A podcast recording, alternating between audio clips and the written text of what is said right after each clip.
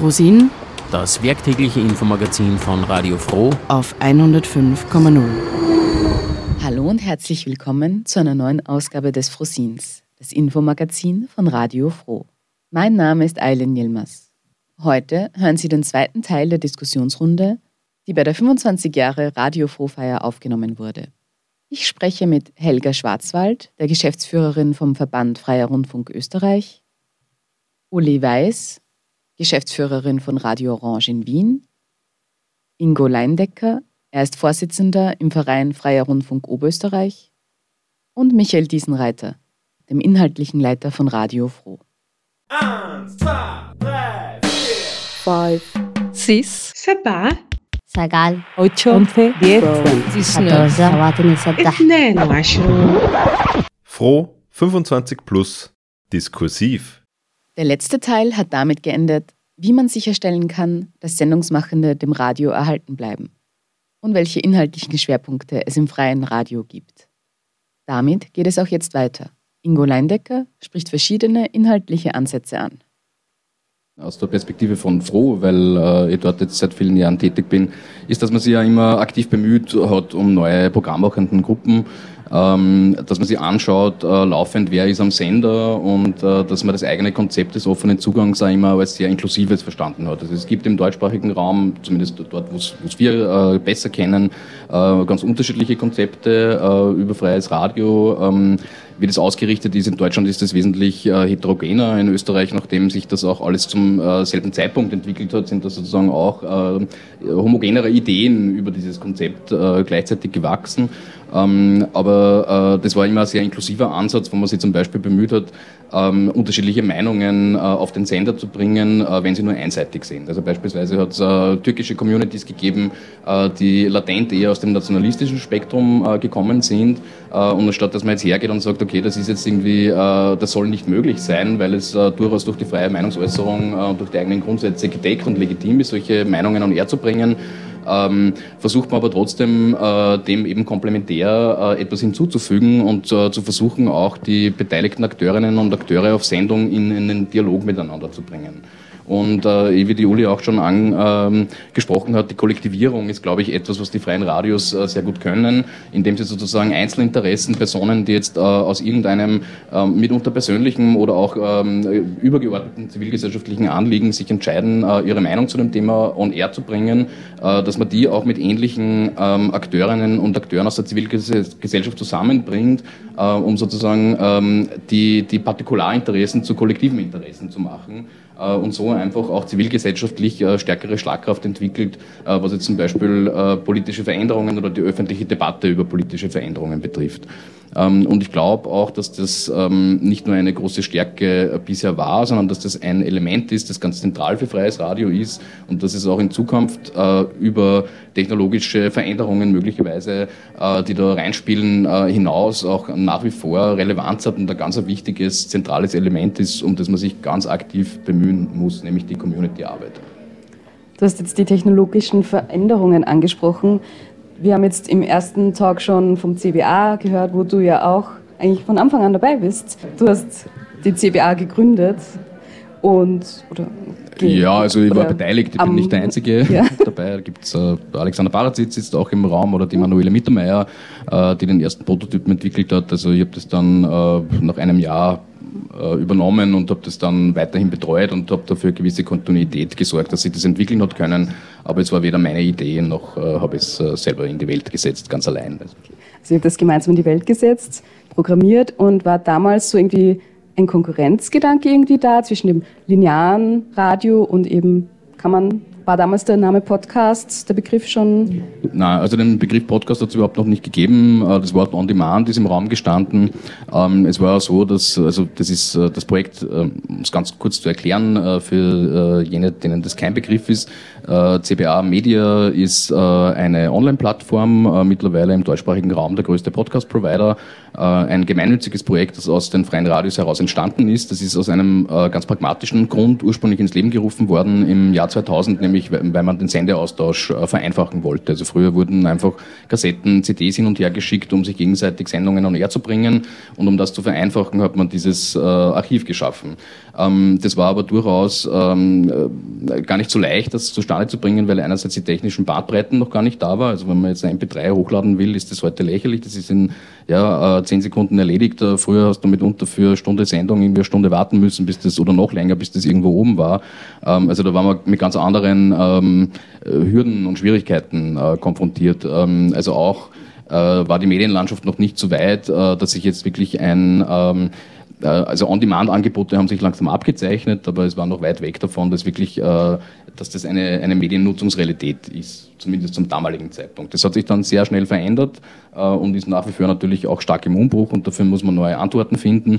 Ähm, aber aus dem ist das heraus ursprünglich entstanden und auch das Wort Podcasting und diese ähm, Zweigleisigkeit unter Anführungszeichen zwischen der Notwendigkeit, dass es Live-Programm gibt, also linearen Rundfunk, aber auch, dass sozusagen äh, der Stellenwert von On-Demand-Angeboten immer größer wird. Das ist eine Entwicklung, die ähm, ja, vor 15 Jahren, würde ich sagen, begonnen hat und natürlich jetzt in den letzten 10 Jahren äh, ja, in, dem, in den Mainstream vollends angekommen ist.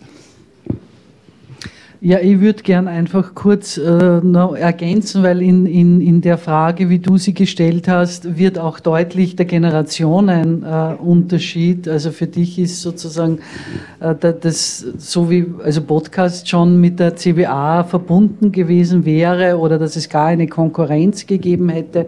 Also ich denke, es, es, es, ich würde es gern nochmal unterstreichen, dass es dass es einerseits wirklich äh, pragmatisch ganz woanders herkommt, dass es gar nicht unbedingt an den Endnutzer äh, gerichtet war, sondern dieses untereinander äh, Sendungsaustausch, also auch wieder das Kollektive, das Teilen und das, also was wir jetzt auch in Lizenzierungsmodellen wie Creative Commons, also da spielt vieles herein, was hier schon von vornherein angedacht war, dass man, dass man auch, äh, wie soll man sagen, geistige, kreative Produkte äh, dann miteinander auch, auch teilt und, und äh, einander zur Verfügung stellt. Und ähm, ich, ich glaube, man kann das nicht wie soll man sagen, äh, stark genug betonen, also gerade für, für viele Menschen, die auch später dazugekommen sind, was für wirklich wichtige und, und auch, denke ich, weiß gar nicht, was da für Wort passt, aber äh, dass, dass die CBA oder das, was jetzt nicht zuletzt auch hier in Linz äh, viel wirklich physisch geleistet wurde, auch mit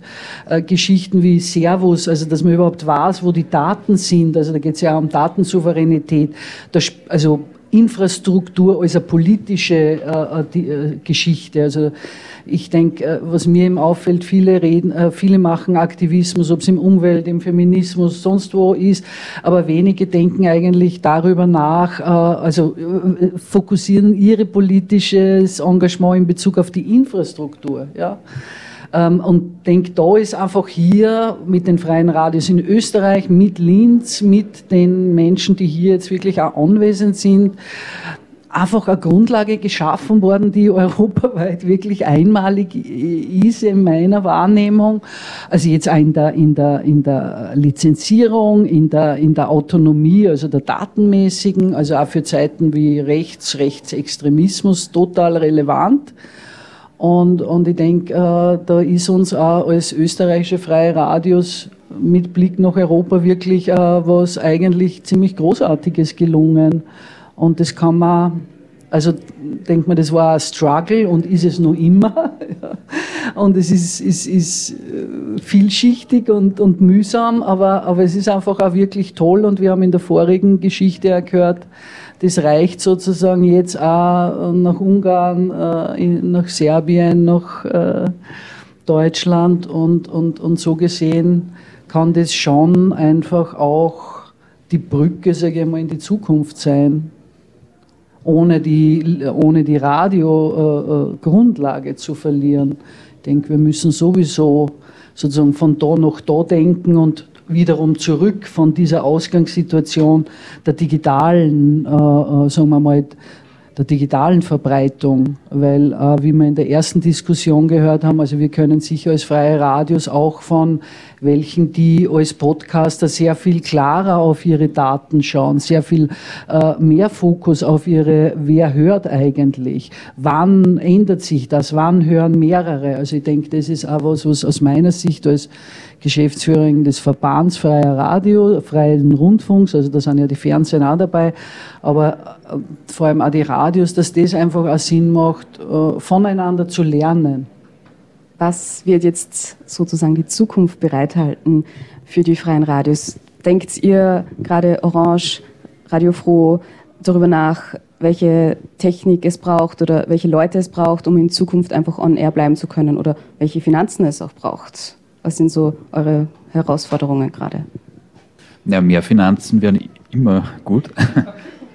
Ich glaube, momentan, also zumindest ich habe so das Gefühl, wir bei Radio Froh sind ein wenig in einer positiven Umbruchphase, also gerade durch die Erhöhung vom nicht kommerziellen äh, Rundfunkfonds im letzten Jahr, auch Schaffung neuer ähm, Fördermöglichkeiten wie diesen Digitaltransformationsfonds sind wir jetzt ein bisschen mehr aus dem Prekariat herausgekommen und können uns ein bisschen mehr Gedanken machen oder auch ein bisschen mehr eben in Zukunftstechnologien investieren, wie eine gemeinsame Steuerung, so sie denn irgendwann mal äh, kommt, Programmablaufsteuerung, genau, aber eben auch äh, in gemeinsame Podcast-Plattform, eben gemeinsames Archiv wie CBA, ähm, beziehungsweise, ich weiß nicht, jetzt nicht, wie weit ich ausholen soll, äh, aber eben das Ziel wäre auch zum Beispiel dann äh, als Radiofroh gemeinsame Themenschwerpunkte on air zu bringen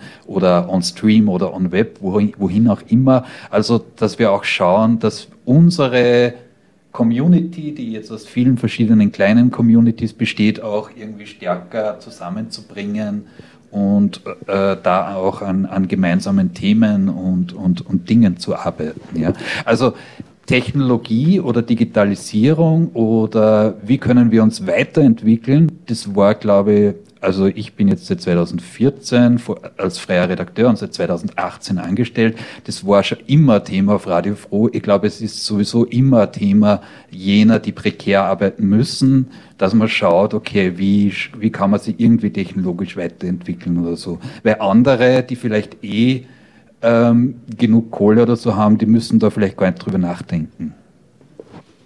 Darf ich nur kurz nachfragen? Mich würde interessieren, was du gemeint hast mit dem bündeln oder ist das was, was ihr äh, als, als Radio Froh äh, be, be, äh, versucht oder hast du da jetzt äh, die freien Radios äh, quasi angesprochen? Nein, jetzt, das war jetzt speziell ja. Radio Froh, genau. Das, dass wir schauen im Rahmen unseres Digitalisierungsprojekts, das nächstes Jahr äh, an den Start geht, eben, dass wir schauen, wie können wir die einzelnen Communities, die wir uns bei uns haben, stärker vernetzen. Äh, wir haben ja mit der Inforedaktion Frosin ja schon ein werktägliches Infomagazin, aber es war halt so der Eindruck, okay, es gibt viele verschiedene Sendungen, SendungsmacherInnen äh, aus den, ja, mit den unterschiedlichsten Anliegen und dass wir eben da schauen, okay, was gibt es da für gemeinsame Anliegen oder wie kann man gemeinsam an einem Thema stärker arbeiten und mit dem mit diesem Thema dann auch stärker fokussiert nach außen treten. Also nicht nur jetzt am Radio, sondern auch auf Social Media. Wir haben auch dieses Jahr eine HörerInnen-Umfrage gemacht, wo wir zum Beispiel die Rückmeldung bekommen haben, mehr als die Hälfte unserer Radiomachenden haben einen eigenen Social Media Account zum Beispiel draußen und bewerben oder kommunizieren da über ihre Sendung. Das heißt, da gibt es noch sehr, sehr viel Potenzial, irgendwie gemeinsam aufzutreten. Das, das wollte ich jetzt eigentlich eh nur ganz kurz anreißen, aber ja, ja danke das finde ich gerade wichtig auch äh, als, als äh, ja, zum, zum Anschauen für andere. Also danke. Ja, ich würde ganz gern ein paar Takte zur äh, wirklich sehr langweiligen, aber umso aufregenderen äh, Technikförderungslandschaft äh, sprechen, für die, die äh, Gott sei Dank solche Monsteranträge nicht schreiben müssen, äh, sei gesagt, dass wir halt einfach die schwierige Schwelle haben, äh, den 50 Prozent Eigenmittelanteil, der so gut wie in allen Technologieförderungen eingeschrieben ist, überhaupt zu erreichen. Also das ist das Dilemma. Äh, wir als nicht-kommerzielle haben einfach äh, kaum Eigenmittel und äh, die sozusagen zusammenzustellen, um uns 50 Prozent dann von Förderungen abzuholen, ist ein großes, ja, anstrengendes Bürokratiestück.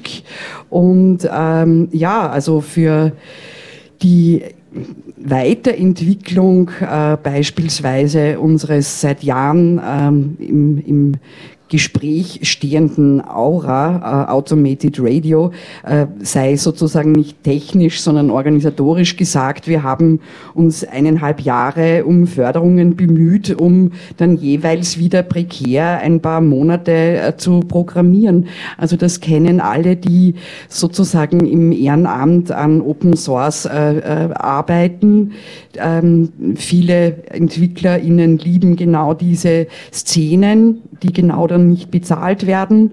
Und das macht sozusagen auch diese ganze ähm, ja, Open Source Weiterentwicklung so schwierig, weil im Grunde äh, wir haben kaum nicht kommerzialisierte äh, Digitalisierungsförderung und ich bin kein Profi in dem Gebiet, der Alex weiß das, ähm, aber ich darf vielleicht den Leo Dobusch zitieren, der sagt, das Digitalisierungsblabla und genau das meine ich auch. Wir haben ganz viel äh, Kohle im, im, im, im Öffentlichen, was wir privat kommerziell verschieben und gleichzeitig aber ist oft äh, vieles, was der Gemeinschaft äh, gehören soll, zu teuer für die Gemeinschaft. Also das finde ich alles sehr schwierig und wenn wir uns diesen äh, digitalen Transformationsfonds anschauen, so ist das ja eine ähm, wirklich wichtige Investition einerseits und andererseits kann man bitte sagen, hier gehen halt äh, Steuergelder in große kommerzielle äh, Plattformen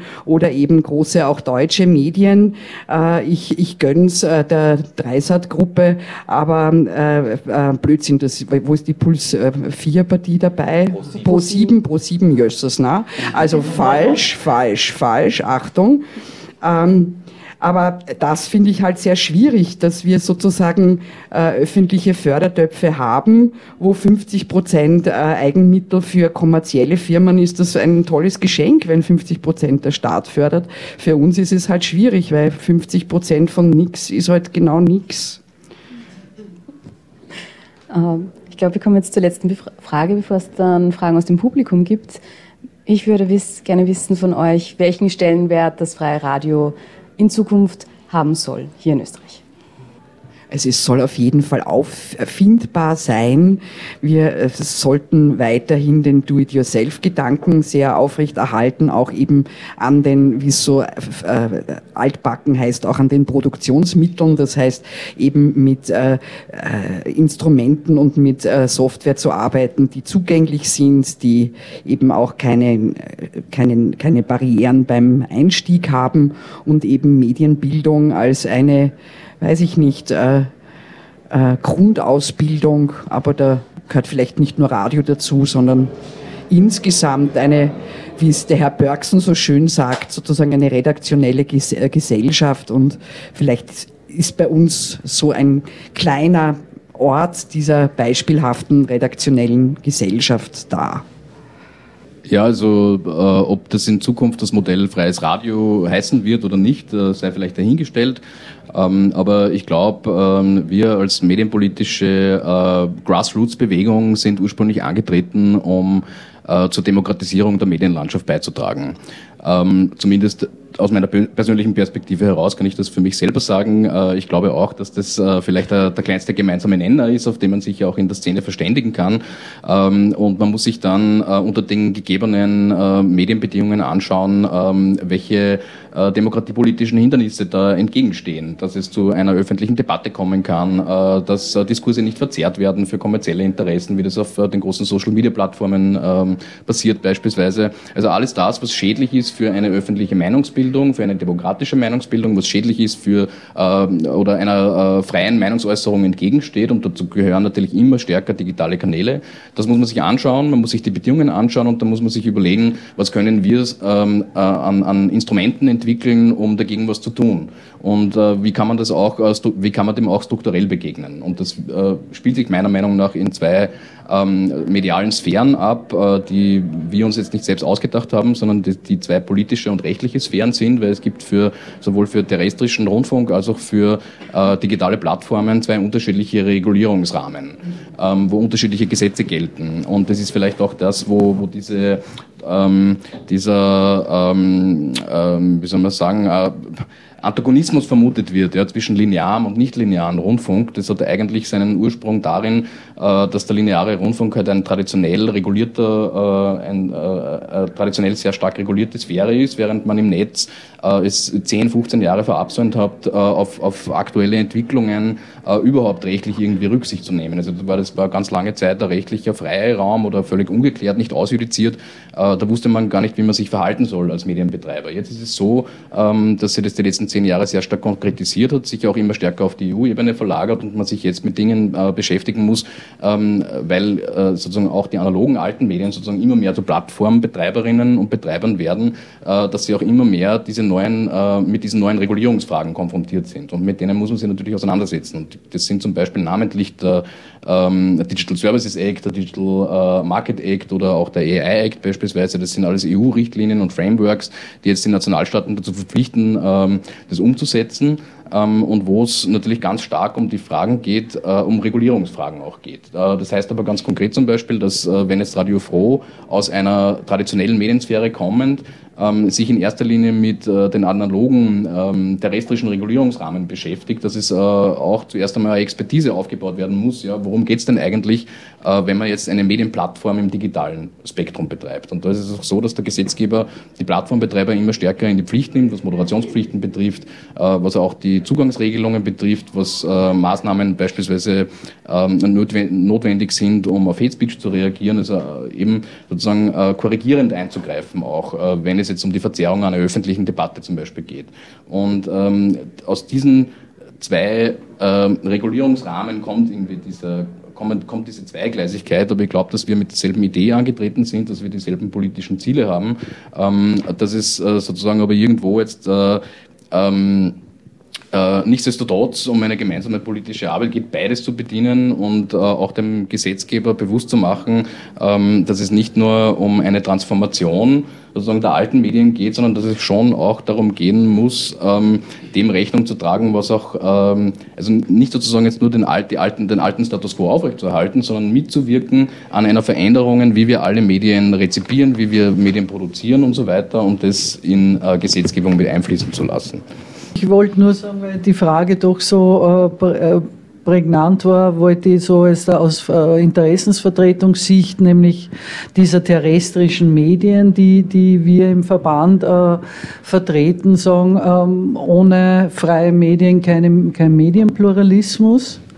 Also ich würde es wirklich also mal so äh, äh platt und plakativ auch formulieren und, und dabei würde ich eben gerne auf das verweisen, was der Ingo gesagt hat, dass das natürlich nicht, also dass man nicht, der Medienpluralismus heutzutage nicht mehr gewährleistet ist, wenn man sozusagen sich auf das, auf das traditionelle terrestrische äh, konzentriert, sondern ich denke, es, es, es wird auch viel, viel Lernen brauchen, viel Offenheit, also auch für möglich halten, dass andere äh, ein Wissen haben, das, das für einen auch äh, hilfreich wäre.